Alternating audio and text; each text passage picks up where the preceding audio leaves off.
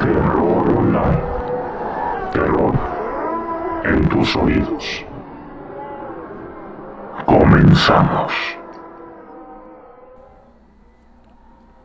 Muy buenas tardes, bienvenidos a este nuevo capítulo del podcast Terror Online, donde estaremos hablando de temas interesantes relacionados a lo paranormal, lo oculto y todo aquello que durante las noches no nos deja dormir.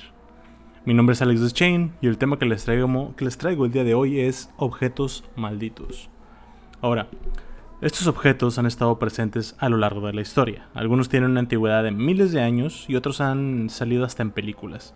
Y es esa parte de realidad, ese mensaje que sale al principio o al final de una película que dice basado en hechos reales, lo que hace que se nos frunza y termines viendo en todas las esquinas de la habitación para que no vaya a ser que un fantasma, un demonio o lo que sea te pesque desprevenido. Ahora, muchas de las personas que tuvieron contacto con estos objetos o no están vivos o posiblemente le estén pasando muy mal o no puedan caminar o lo que sea, ¿no? Entonces, eh, piénsenlo bien.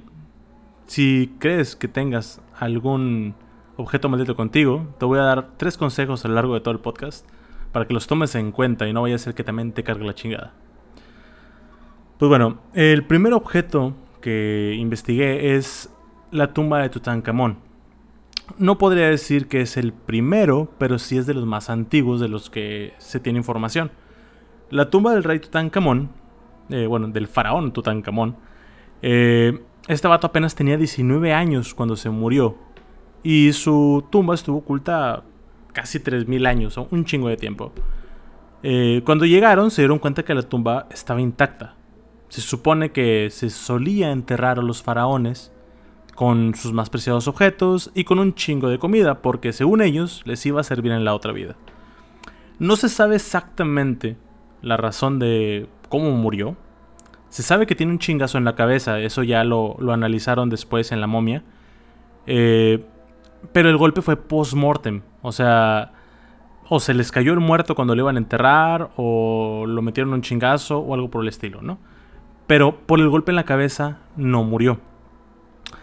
Eh, no sé si exista algo de maldición en, ese aspecto, en, la parte en la que el muerto, bueno, el vivo en ese momento, antes de morir, diga, y todos los cabrones que me asesinaron o que tuvieron un complot contra mí, se van a morir, o toda la persona que toque mi tumba se va a morir, porque esa es parte de la, de la maldición, se supone que todo aquel que entrara en la tumba muere. De una forma u otra, muere. Y eso no es algo que esté escrito tal cual, pero sí fue algo que se dio a conocer después de una cadena de eventos que empezó a suceder después de que la gente encontró la tumba. Eh, gente que arqueólogos, investigadores, ladrones, lo que sea, que haya entrado después, o sea, cuando la encontraron, empezaban a morir, tuvieron a tener accidentes raros. Incluso la maldición se volvió a ser viral en la década de los 50 o 60, eh, cuando el museo que tenía la, el sarcófago aprobó, ¿sabes qué? Eh, sí, te doy chance de que lo mandes a tu museo para que esté en una exposición. Entonces la gente que aprobó esto, que firmó el papelito, después se murió. El, la persona, el, arqueólogo que encontró esta tumba se llamaba Howard Carter. Y encontró en la tumba como en los 20, 1921, 1922. Irónicamente, el vato que descubrió la tumba, o sea, Howard Carter, murió 17 años después de haberla encontrado y por razones completamente naturales. Obvio, la prensa y un chingo de gente le preguntaban qué opinaba de la maldición y él decía, y voy a citar, decía, todo espíritu de comprensión inteligente se halla ausente en esas estúpidas ideas. O sea, que solamente los tontos creían que había una maldición. Pero es que no es que fueran tontos, realmente había algo estadístico que decía que la gente que entraba se moría. Entonces, otra cosa que, él decía, o sea, que añadía a lo que les comenté ahorita es, eh, los antiguos egipcios en lugar de maldecir a quienes se ocupasen de ellos, eh, pedían que se los bendijera y dirigiesen al muerto deseos piadosos y benévolos. Estas historias de maldiciones son una degeneración actualizada de las trasnochadas leyendas de fantasmas. El investigador se dispone a su trabajo con todo respeto y con una, una seriedad profesional sagrada, pero libre de ese temor misterioso, tan grato al supersticioso espíritu de la multitud ansiosa de sensaciones. O sea, el vato tenía un inmenso respeto por su trabajo. Y para mantener el misticismo de este podcast, puedo comentar que puede, puede que haya sido eso, eso mismo, el respeto que tenía ante la tumba del faraón y a su trabajo, que era pues, solamente dar a conocer quién era el, el faraón, eh, lo que lo hizo inmune, por así decirlo, a su maldición. Y todos los demás que se metían a, con tal de robar, con tal de tener protagonismo, con tal de lo que tú quieras, toda esa gente sí fue la que se lo cargó la chingada. Y el tema del respeto ante las maldiciones o hacia los objetos malditos va a ser algo que es muy presente en otro objeto más adelante. Pero bueno, eh, tiempo después, ya en días más recientes, eh, se atribuye que muchas de las personas que murieron después de haber tenido contacto con la tumba se debió a un hongo que estaba presente en la tumba. Y ok, está bien, se entiende que existe una razón que si, no, si lo analizas bien, pues no suena tan amenazante. Incluso suena medio pinche. Pero la maldición dice, si entras y te pasas de lanza o no muestras el respeto como lo presentó Howard Carter, te vas a morir. No dice cómo, y aunque sea un hongo, un accidente, una violación forzada, lo que tú quieras, te mueres ese chingo. Entonces, eh, no estoy seguro de si existe alguna película sobre esto. Eh, y se me haría muy raro que no. Debe haber una película tal vez de los 50 o de los 60 de blanco y negro. Pero de la que sí existe. Eh, y se las. Sí se las recomiendo, Palomera. Es de la caja de D-Book. Que es nuestro segundo objeto. La caja de D-Book. Es un pequeño baúl de madera. Que se usaba para guardar vinos. esta caja. Se supone que era propiedad de una viejita que sobrevivió al holocausto en Polonia y que muchos años después, ya en los eh, principios del 2000, se murió, pero ya centenaria. Entonces, después, la nieta organizó una venta de garage. Digo, se quiso también aprovechar de, la vigilia. Dijo, vamos a vender todo el muro que tiene. Eh, y entre las cosas estaba ahí la famosa caja. Consejo número uno. Ten cuidado de las cosas que compras en una venta de garage. Aquí casi no se acostumbran. Eh, pero sí he visto una que otra de una señora que pone su mesita blanca con cositas. Sí hay mercaditos, pero mm, aquí dijeron venta de garage, no mercadito. Entonces, ten cuidado con lo que compras en, una, en una venta de garage. Porque puede tener un demonio culerísimo pegado. Eh, ahora no sé mucho de letras antiguas, hechizos o cosas así para saber si una caja que tiene letras raras que no conozco, que parece un lenguaje élfico tipo Mordor. Si una caja o cualquier objeto tiene ese tipo de letras, ese tipo de inscripción, para más bonito que se vea, yo no lo toco. Esa madre se ve muy mística y no gracias. Pero, si, si todos fuéramos igual de cautelosos, no existiría este podcast. Así que el pendejo fue otro y esta persona compró la caja súper barata. Eh, no sabía lo que se metía, porque todavía, cuando la compró, la nieta de la viejita le dijo, es que no la abra, joven. Ahí está en la venta, pero nadie la abre. Porque tiene un D-Book dentro. Si yo tuviera algo maldito y venderlo es la única forma de deshacerme de la maldición que me va a matar, hacer que pierda mi trabajo, eh, que, mi mamá se muera o cualquier cosa fea, la neta no necesito de ese tipo de negatividad en mi vida. Así que se chinga alguien más. Ahora, les dije que la nieta dijo que tenía un D-Book dentro, pero no saben qué es un D-Book. Les voy a explicar. Eh, a lo que investigué, el D-Book es un espíritu slash demonio o slash espíritu muy encabronado o resentido que según el folclore o la cultura judía, eh, como les digo, son como fantasmas pero que a diferencia de los fantasmas, se supone que el crimen o lo que hicieron es tan culerísimo, culerísimo, que ni en el cielo ni en el infierno los quieren. Y no pueden encontrar una paz. Entonces, si la nieta hubiera dicho eso, yo hubiera corrido la chingada y le hubiera aventado la caja en la cara. Pero, pues bueno, la nieta no le dijo. El vato mejor dijo, mm, ok, ¿sabes qué? No la quiero. Y se le intentó regresar, pero la chava en ese momento no sé si fue alguna estrategia de ventas o qué onda. Pero le dio una crisis nerviosa. El vato no quiso pedos y mejor se fue. Y pues se llevó la caja.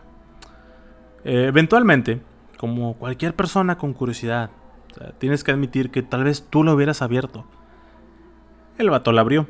Le valió madre la advertencia. Al menos hubiera investigado antes que era un D-Book. Digo, creo que en ese momento no. Oh, no, si era 2001, ya, ya había internet. Este. Pero bueno, hubiera investigado que era un D-Book antes, al menos. A mí me dicen hay algo adentro, yo primero investigo, no vaya a ser que lo que salga de ahí me vaya a morder. Abrió la caja.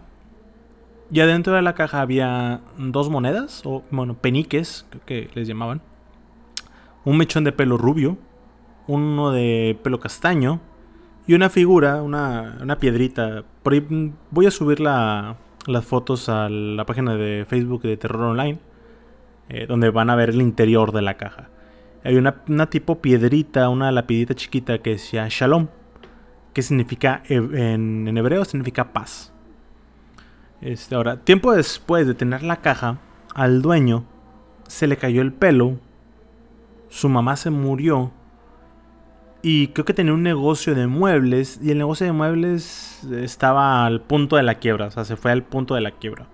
Entonces, lo que hizo fue que vendió la caja por eBay. La caja no sé cómo se vendió en chinga. Yo hace tiempo había puesto eh, un juego de Switch y una consola y no se ha vendido y tiene como tres años ahí. Este güey vendió una caja con un fantasma. Se vendió en chinga. Y la caja a partir de ese momento, a partir de ese momento empezó a cambiar de dueño. Y todas las personas que tuvieron contacto directo con la caja empezaban a tener eh, accidentes, eh, algunas personas se quedaron sin empleo, decepciones amorosas, o sea, divorcios, eh, depresión, algunos... Bueno, creo que no vienen datos específicos si hay gente que se murió, pero sí la pasaron reculero. Pero todos también decían que la caja le daba cierto olor amoníaco, que viene siendo el, el olor que dan varias cosas de limpieza o los líquidos con los que limpian los carros, los vidrios de los carros. Eh, y aparte, tenían pesadillas con una viejita. Entonces les recuerdo que la caja era propiedad de una viejita. O sea, la, original. Eh, actualmente, la caja pertenece a un güey que tiene un programa de fantasmas. No encontré el, Bueno, la verdad no lo busqué, me dio un poquito de hueva. El nombre del programa, pero se los voy a buscar y lo voy a poner en, el, en la misma página. Eh, tiene un programa de fantasmas y el vato creo que hasta tiene un museo. Entonces, supongo yo que en el programa le debe de ir muy chingón. Eh, obviamente la caja se presenta cerrada a través de una vitrina. Pero sí leí que puedes pedir que te dejen en un, momento a solas con la caja abierta. Eh, siempre y cuando firmes un papel en el que dice que nadie más que tú se hace responsable de lo que pueda suceder adentro. Así que, digo, si quieren estar con la caja de D-Book, hay formas. Eh, un dato interesante, eh, aparte, es que el D-Book, en este caso, está pegado a la caja. Eh, pero no es como que sea un demonio único o un fantasma único. hay casos que estuve viendo que hay D-Books a lo largo de toda la historia. Eh, incluso algunos se mencionan en el Antiguo Testamento, otros se mencionan en eh, historias bíblicas que no vienen en, la, Biblia, son como que fábulas. Incluso creo que hay un papa que también leí que estuvo poseído por un D-Book. Hay un proceso para quitar al D-Book, creo que era un tipo exorcismo. Eh, y la idea es de que los D-Books se pegan a un objeto y luego se pegan a la persona que toque este objeto. O sea, se pueden pegar a las dos cosas. Y la idea es que se juntan, o sea, se, se, se pegan a alguien para cumplir con las cosas que tienen pendientes, como cualquier otro fantasma que conozcamos, o al menos el conocimiento que tenemos de fantasmas a través de la ficción o las películas. Bueno, esa es la idea de los ebooks. Em, otro objeto maldito. Que a ver si. Es el tercer objeto maldito y quiero ver si lo adivinan con las cosas que les voy a decir, con las pistas. Eh, pista número uno. Está relleno de ah, felpa o algodón, algo similar. Está relleno de algo. Pista número 2. Está guardado en una vitrina actualmente. Y pista número 3. Ha inspirado varias películas. Les voy a dar unos, unos segundos para pensar. Una hora después. Y la respuesta es, no es Annabelle, es Robert, el muñeco marinerito. La historia de Robert, eh, al menos se sabe que es 100% real. Todo lo que gira en torno a Annabelle es eh, información obtenida de entrevistas, comunicados, eh, lo que tú quieras, pero de la pareja Warren. Que estos bellos ya han sido desmentidos anteriormente. Muchos saben que son una estafa y si no lo sabías, son una estafa. Y que todo, todo, todo, todo, todo lo inventaron para ganar billete. No se les, no se les haga raro si después de ver el conjuro, sacaron la película de Annabelle. Y después sacaron Annabelle 2. Y después Annabelle 3. Posiblemente Annabelle contra Chucky. Así que eso es puro billete. O solamente fue para ganar dinero. Entonces, si no sabían, todo lo de los Warren es mentira. Pero bueno, regresando. Aquí la estrella del show es, Robert. Tal vez los Warren sean para otro día. Eh, Robert era un muñeco que se lo regalaron los sirvientes de una casa. O sea, de... Robert era el hijo menor, creo que era hijo único, de una familia adinerada. Esta familia adinerada tenía su servidumbre y su servidumbre le regaló a Robert un muñequito. Que la persona que se lo regaló le lo bautizó como Robert, también el muñeco. Para diferenciar aquí, al muñeco le pusieron Robert, pero al niño, que sí se llamaba también Robert, le decían Jean, porque se llamaba Robert Eugene. Entonces, lo que no sabían, lo que no sabían, es que los sirvientes practicaban vudú y magia negra. La familia lo vio y decía, mm, mis, eh, sirvientes me limpian la casa, y me entretienen al niño con sus muñecos. Excelente servicio, 5 estrellas. Pero no sabían ese pedo del, de, la magia vudú y de la magia negra. O sea, está cabrón ese pedo. Entonces, el niño estaba encantado con el muñeco desde que se lo dieron. Se hicieron inseparables. Y los papás escuchaban en la otra habitación que Robert, eh, o sea, bueno, Jean, hablaba con el muñeco y otra voz le contestaba.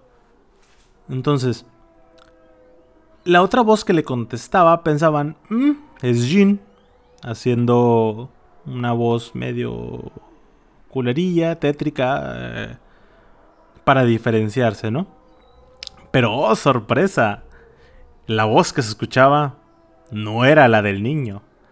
Cuando le preguntaban con quién hablaba, el niño les decía, con Robert, papá. Ya iba el consejo número 2. Si tu hijo, sobrino, o X niño lo escuchas hablando con alguien que no está ahí, créele si te dice que habla con alguien más. Eso de los amigos imaginarios no me da mucha confianza. He visto suficientes películas, he leído suficiente ficción o historias eh, supuestamente verídicas para darme cuenta que ese pedo no es normal. Así que huye y cuéntale que más confianza le tengas. Mm, total. Eh, pasaron los días y en ocasiones se veía a, Robert, el muñeco, en una silla, cuando originalmente los padres lo habían puesto en la cama del niño. Hasta los vecinos chismosos se peinaban y decían, oiga vecino, es que cuando usted no está, el muñeco se asoma por la ventana. Yo si fuera un vecino, ya me hubiera de la chingada de ahí. Es más, no necesitas ser experto para saber que si tú ves a un muñeco por la ventana y ese muñeco te ve a ti, ya estás bien muerto, nene. Ya no hay para dónde hacerte, empaca tus cosas y vete. Pero, como los papás tenían polio y estaban bien pendejos, dijeron, eh, algo anda mal en esta casa, posiblemente gira en torno al muñeco. Vamos a guardarlo en el ático. Obviamente empezaron a escucharse que, alguien corría en el techo, eh, que le daban golpes en el, techo, o sea, pum, pum, pum. Eh, se caían las cosas, etcétera, ¿no? Eventualmente, ya después de un tiempo, se silenció. Robert se quedó ahí arriba, se llenó de polvo y pasaron los años. Pasaron los años y los papás de Jean, pues murieron. No especifica cómo se murieron. El muñeco no los mató, simplemente se murieron. Eh, Jean se casó y la casa pues pasó a ser de él y de su esposa. Así que pues ya limpiando la casa después, se encontró en el ático cuando lo estaba limpiando a su muñeco. Y ahí estaba Robert, sentadito a gusto con su trajecito de marinero. Lo vio y bien contento dijo, ah, mira, aquí está el muñeco, lo perdí hace muchos años, lo limpió y todo, ya lo bajó. Eh, a partir de ahí empezaron a pasar otra vez cosas muy raras. Se escuchaban otra vez como corrían en la casa, se escuchaban risas. Y ahora los hijos de los vecinos chismosos, que ya habían crecido y se habían hecho señores también, también andaban de chismosos como sus papás. Ya la gente no quería ir a su casa. Eh, tenían miedo de que se les apareciera el muñeco. nada más imagínense que están, están visitando a un amigo y que de repente te salte un pinche muñeco al cuello, a la yugular. O vas al baño bien culeado y se te aparecen los pasillos. Entonces la gente no quería ir. Y pues Jean, después de esto, se hartó. Y como era hijo de su papá, obviamente, que también tenía polio, también estaba pendejo. Y lo mandó al ático otra vez. Yo lo hubiera quemado. Pero bueno. Eh, pasó el tiempo y Jean se murió, naturalmente. La esposa en chinga vendió la casa. Dijo, más vale aquí corrió que aquí murió. Yo no me quiero quedar en esta casa sola con un muñeco, aunque esté en el ático. La señora fue inteligente, tenía el culo suficiente para saber que era mala idea tocarlo, y mejor se fue. Eh, la casa pasó obviamente a otra familia, se la vendió a otra familia, donde la niña menor de la casa encontró a Robert y se encariñó con él, y se lo quedó. Pero lo que no contaban mis escuchas es que el muñeco era caprichoso y no le gustó a la niña. La niña gritaba y gritaba en, la noche porque según el muñeco aparecía donde estaban sus muñecas. O sea, pinche Robert Picarón. Pero asustada eh, decía, es que el muñeco me está diciendo que me va a matar.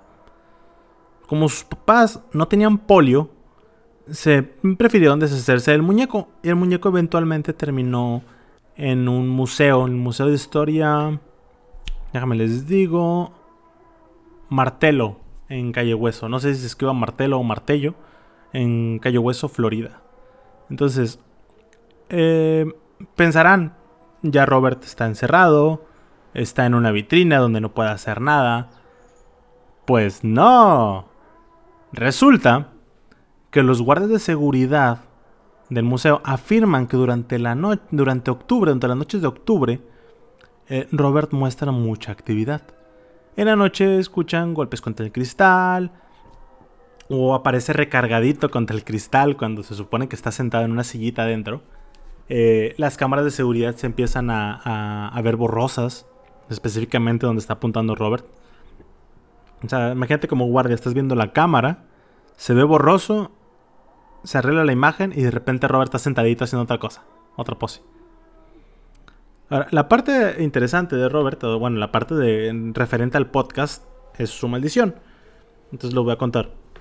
Eh, resulta que Robert, como les dije, está en una vitrina. O sea que es de acceso público.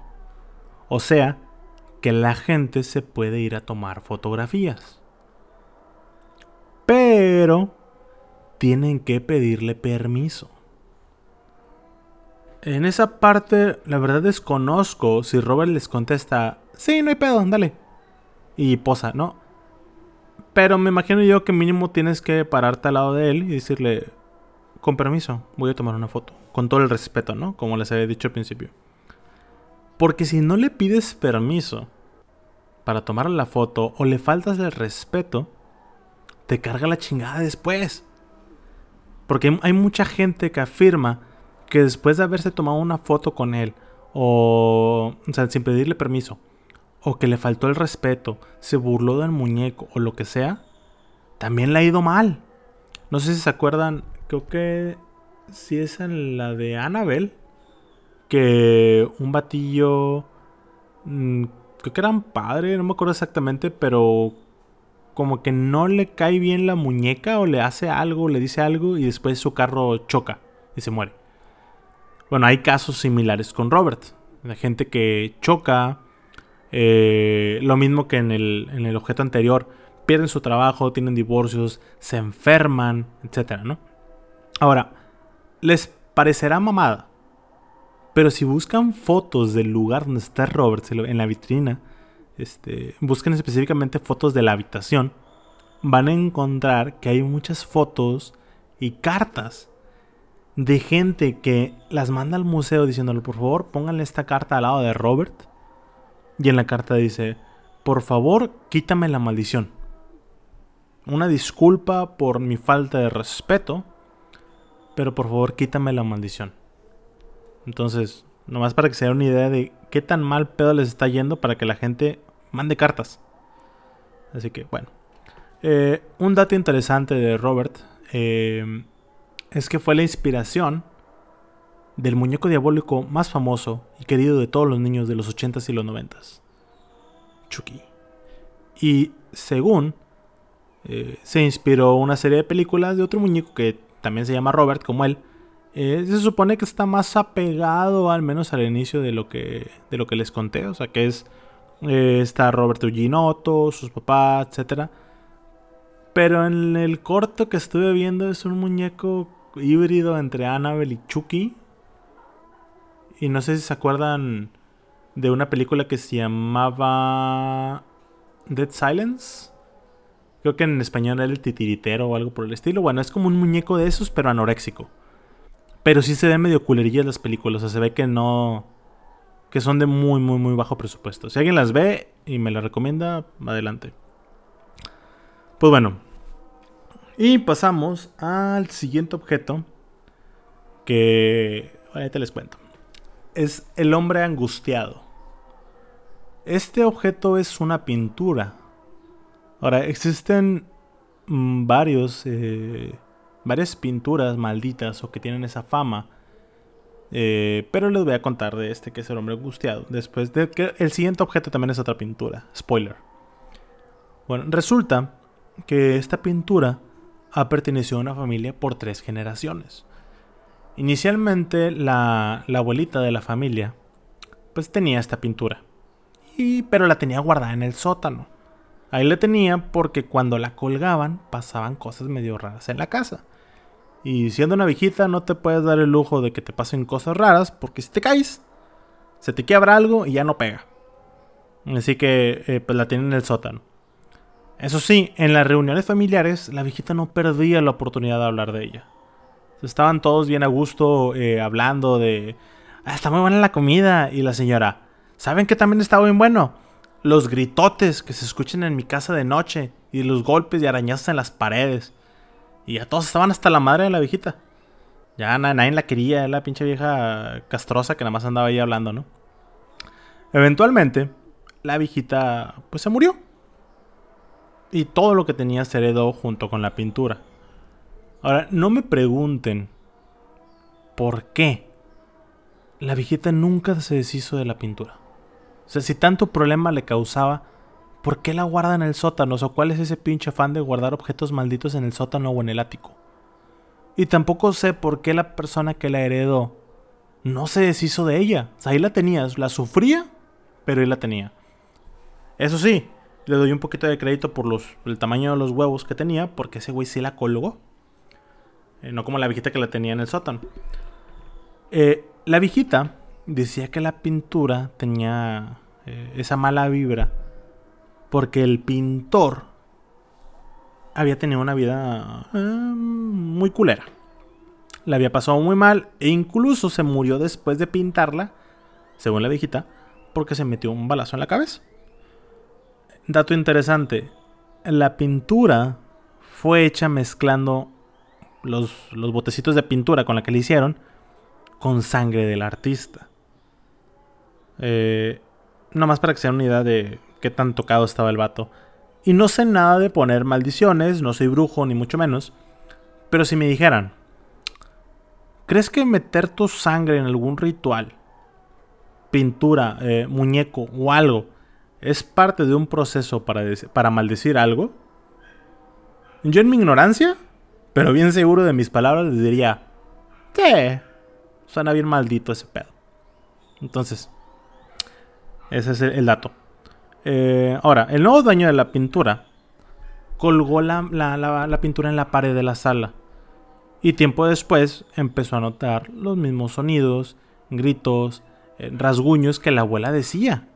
Y empezó a decir, esta viejita no estaba tan loca como todos pensábamos.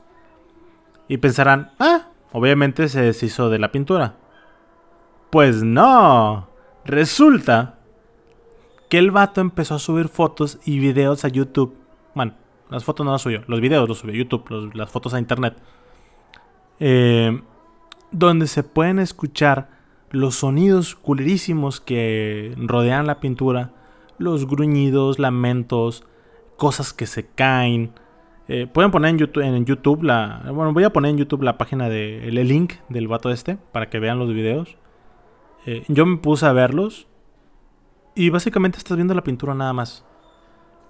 Pero si es de noche, eh, está todo apagado, no hay nadie, son las 3 de la mañana. Tienes tus audífonos puestos a todo volumen y estás viendo la foto, el video de la foto, el video de la foto, qué pendejo. El video de la pintura. Empiezas a escuchar los ruidos, ves que hay cosas que se caen. Y la neta, la neta, yo sí me culié. Así que yo les recomiendo que lo hagan. Vale la pena eh, sentir ese, ese terrorcito. En el último video que vi, que, de hecho fue el último video que subió el, el vato este, em, afirma que después de haber grabado la, la, pintura por varias horas y de grabar cosas raras, el hijo, el niño de él, se cayó por las escaleras donde posteriormente el vato guardó la, pintura, ¿no? O sea, la estaba grabando, ya acabé, la guarda en el sótano. Después el niño se cae en el sótano. Y cuando va, y pues afortunadamente no le pasó nada al niño, según dice. Pero sí le dice, es que papá, sentí que me empujaron. es como que, holo. Entonces, bueno.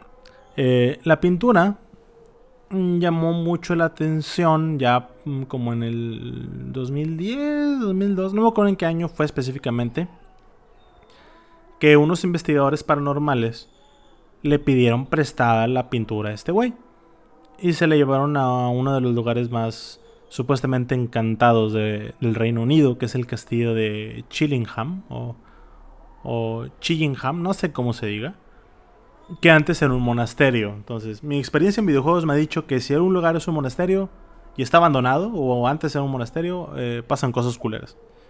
Así que bueno, empezaron a escucharse golpes en las puertas, eh, los típicos sonidos que según ya estaban documentados en ese castillo. Y el jefe de la investigación empezó su tipo ritual. Le habló al espíritu de la pintura, porque pues a ese grado si ves que un objeto reacciona, eh, hace cosas medio raras, etc., eh, le puedes asumir que la pintura tiene pegado algún espíritu enojado, algún demonio o lo que sea, ¿no? Entonces le habló al espíritu que habita en la pintura, manifiéstate. Y empezaron a pasar cosas culeras en la habitación. Que les aventaron una banca, que las ventanas empezaron a golpear. Se supone que se materializó una sombra en medio de la sala. Pero lo que pasó, según el, el investigador, es que no fue el, el espíritu de la, de la pintura la que les aventó eso, sino fue un espíritu del castillo que se encabronó porque metieron otro espíritu ajeno al castillo. O sea, es como cuando juntas dos gatitos que no se conocen y se empiezan a pelear. Haga de cuentas, el, el fantasma del castillo se encabronó, dijo, ¿qué este güey que está haciendo aquí fuera de mi, fuera de mi pantano? Entonces, eso, eso fue lo que pasó según el, el jefe investigador. Ahora, eh, la maldición aquí está en que todas las cosas que rodean, to- todas las cosas raras que pasan alrededor de esta pintura, y tomando en cuenta el hecho de que el niño afirma que alguien lo empujó, podemos asumir que el espíritu de la pintura es hasta cierto punto agresivo, es bien culero. Porque ¿quién empuja a un niño a las escaleras? Bueno. eh. Eh, entonces, es, es un fantasma. eh, un fantasma, un demonio culerillo. Entonces, si alrededor de ella se escuchan cosas, pasan cosas, la gente sale herida, mí- en mi opinión, tiene una maldición. Y no sé por qué razón la gente no se deshace de estas madres. Y eso es eh, para las cosas que se supone están documentadas. Porque quién sabe, ese fue el último video que grabaron cuando el niño se cayó. Quién sabe si dentro de unos años vamos a ver una película de la Warren, porque ya el, viejito ya se murió. Diciendo, oh, es que la pintura maldita del hombre angustiado. eh, todo empezó cuando el niño se cayó por las escaleras y a partir de ahí todo valió madre. Así que quién sabe. Eh, definitivamente su puta madre tendría esa pintura en alguna parte de la casa. Eh, tal vez hay una parte de la maldición que no conocemos todavía. Que tal vez no se puedan deshacer de ella porque la pintura le perteneció al tatara tatarabuelo que fue el pintor de la familia y no se pueden deshacer de ella. Tal vez están malditos de por vida como eh, esas películas que dicen y el primer primogénito de la familia, varón, se le va a cargar la chingada. ¿Quién sabe? A lo mejor es una maldición de familia tener esa pintura y estás pegado a lo que te pueda pasar. Entonces, quién sabe. Yo, al menos por ahora, no sabemos nada más de la pintura. Y el siguiente objeto es. Este objeto sí, sí me dio un poquito de miedo cuando lo investigué. Digo, como les dije anteriormente, existen varias pinturas que traen consigo una maldición. O que pasan cosas raras en las casas donde se pone, por ejemplo, el hombre angustiado. eh, cosas raras relacionadas a la pintura de la mano lo resisten, que es otra pintura.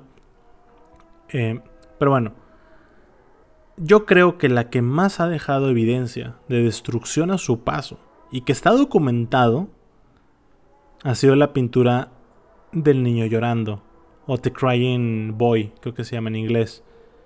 Eh, esta pintura, más para darles un poquito de historia, eh, fue hecha por un italiano que se llamaba Bruno Amadio. Este vato era partidario del gobierno de Mussolini. Que si no saben, este güey apoyaba a Hitler durante la Segunda Guerra Mundial. Eh, Bruno Amadio, pues ah, le apoyó mucho a este güey. Eh, creo que se quedó con un régimen fas- fascista en, en Italia.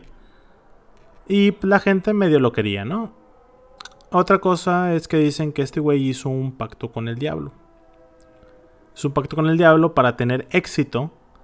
Porque de la noche a la mañana empezó a, hacer retratos. Empezó a hacer puros retratos, puros retratos. Y adivinen de qué. De niños llorando. Y es... mm, está confirmado que el güey tuvo tanto éxito porque se vendían un chingo sus pinturas, se vendían demasiado, demasiado, demasiado. Las pinturas se empezaron a vender como Legend de Leopardo de señores de 40. Entonces se, preguntarán, ¿por qué niños llorando? Ah, existe una, una leyenda o una historia, mm, tal vez no tan confirmada detrás, pero le agrega cierto romanticismo, que dicen que todos los niños porque no pintó nada más uno, pintó un chingo.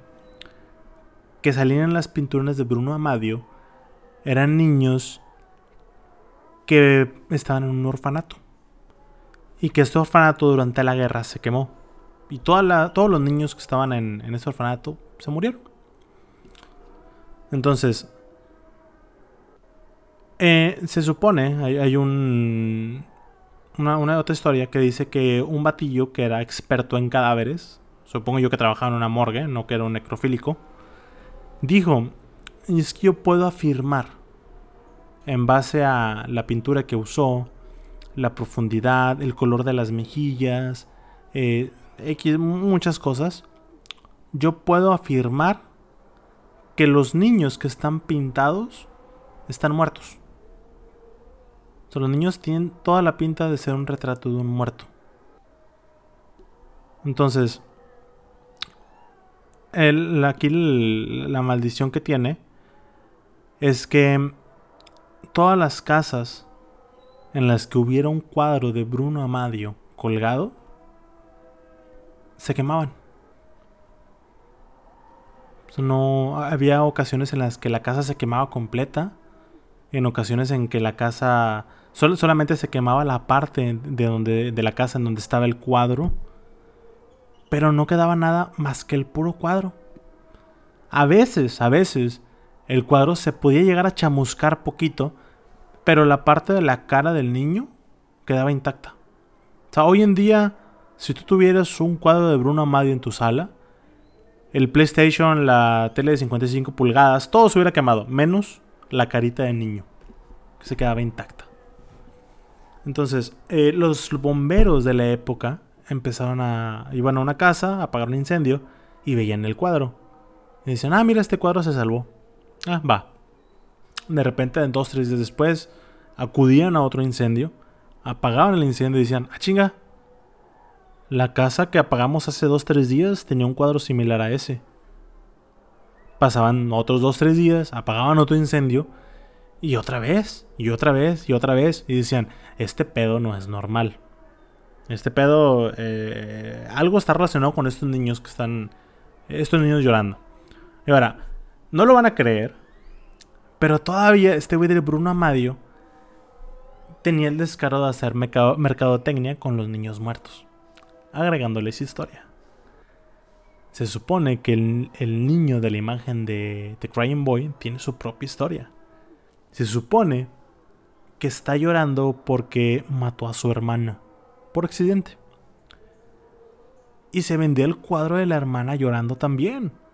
Y se vendían los dos, como si el cuadro de la hermana fuera un DLC. O sea, se vendían los dos. Y la gente acostumbraba a poner el cuadro del niño en una pared y el cuadro de la niña en la pared opuesta. De tal forma que se veían. La gente que, que tenía estos cuadros, eh, estadísticamente su casa se quemaba. Empezaron a ver que existía un patrón y fue ahí cuando despuntó la leyenda. Eh, resulta que en una de esas ocasiones, una persona que no tenía polio de toda la población italiana, dijo, ¿sabes qué? Hay que deshacernos de estos cuadros. Algo está mal, hay que deshacerse de ellos. Y el proceso que siguieron para deshacerse de ellos fue, vamos a una parroquia, que lo bendigan y posteriormente quemamos el cuadro. Y existen testimonios que afirman que ese cuadro, ese primer cuadro con el que empezaron todo ese show, eh, al momento de quemarse, la cara del niño se empezó a quemar como si estuviera vivo. No que gritara ni nada por el estilo, sino que la, la pintura, el lienzo, se quemaba de tal forma como si fuese la piel. Porque el lienzo eh, o el papel, cuando se quema, pues ya ven como que se levanta, ¿no? O sea, se levanta así en, en espiralitos. Con se empezó a quemar como si fuera piel. Y que de los ojos del niño empezaron a llorar gusanos. Quitaron la parte de atrás del cuadro y vieron que estaba lleno de puros pinches gusanos blancos, que quién sabe cómo chingados se habían llegado ahí. Eh, había también casos de personas que no tenían conocimiento alguno de cómo había llegado un cuadro de Bruno Amadio a su casa. De repente iban caminando y decían, ah chinga, ¿y este cuadro? ¿Qué pedo? ¿Quién lo trajo? Y nadie se acordaba. Y de repente estaban así todos sorprendidos y volaba un cojín a la hornilla encendida o a la, a la, hornilla encendida de una de una estufa o a la chimenea o algo, o sea, algo se quería quemar a huevo. Este, de hecho pueden buscar en YouTube hay un video de una entrevista que están haciendo con, con este cuadro, o sea, una un relato que están haciendo este cuadro donde no se dan cuenta, sino hasta después, que en el cuadro empiezan a salir gotas de... No, no, no empieza a llorar el niño, pero el cuadro, el marco, sí empieza a destilar agua. Ahora, eh, esto ya llega a nivel película del aro, porque no es necesario tener la pintura original. Existen réplicas de la misma pintura o de X pintura de, de Bruna Madio y se supone que todas llevan la misma maldición. Busqué en sitios de internet eh, de venta si estos productos, no sé, no sé si estos productos estaban baneados o qué pedo, porque no los encontré. No me metí en la deep web a checar, posiblemente ahí sí encuentre alguno de Bruna Madio. Eh, pero se me hace tal vez que al menos al público en general estas pinturas las ha de tener algún vato loco en su casa, en una casa que no se puede quemar o, o no sé. No lo quiero averiguar. Eh, así que si alguno hace, le saca una, una impresión y la pega en su pared en su casa, me avisa si se quema. Porque creo que eso también puede llegar a funcionar. La idea, supongo yo, es tener la imagen del niño. Yo no me quiero arriesgar. Lo que sí es que mientras veía eh, la imagen del niño, mientras estaba investigando, y también cuando estuve viendo los videos del hombre angustiado, empecé a escuchar ruidos en mi casa y dije, siguiente tema. Entonces, eh, si conocen a alguna persona que tiene una copia de esta pintura, de cualquiera de las de Bruno Amadio, eh, no hagan una pijama en su casa, ni una carne asada, porque pueden salir quemados. Entonces, eh, eso es todo por el, niño llorando. Y bueno, en fin, los objetos malditos pues, como les digo, han estado presentes en, nuestra historia desde por miles, miles de años. Eh, hay objetos mucho más viejos que la tumba del faraón. Eh, seguramente ahorita están creando una nueva maldición en los días recientes. Eh, tal vez lo único que les falte para ganar fama es que tengan más víctimas. Así que, consejo número 3. Si recién adquiriste alguna caja, pintura, muñeco o lo que sea que desde que lo tienes te ha ido de la chingada, tíralo, quémalo, deshazte de él. No lo guardas en el ático o en el sótano.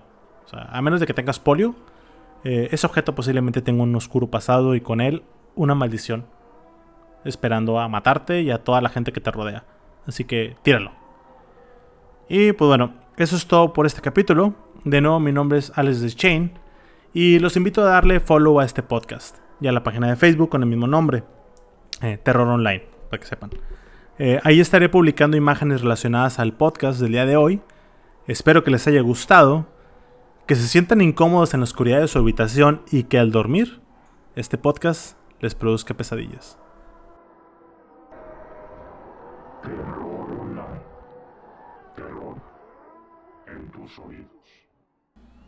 Si te gustó el capítulo de hoy, te invito a que le des follow al canal de Spotify y like a la página de Facebook Terror Online MX donde subo contenido interesante todos los días relacionados al terror.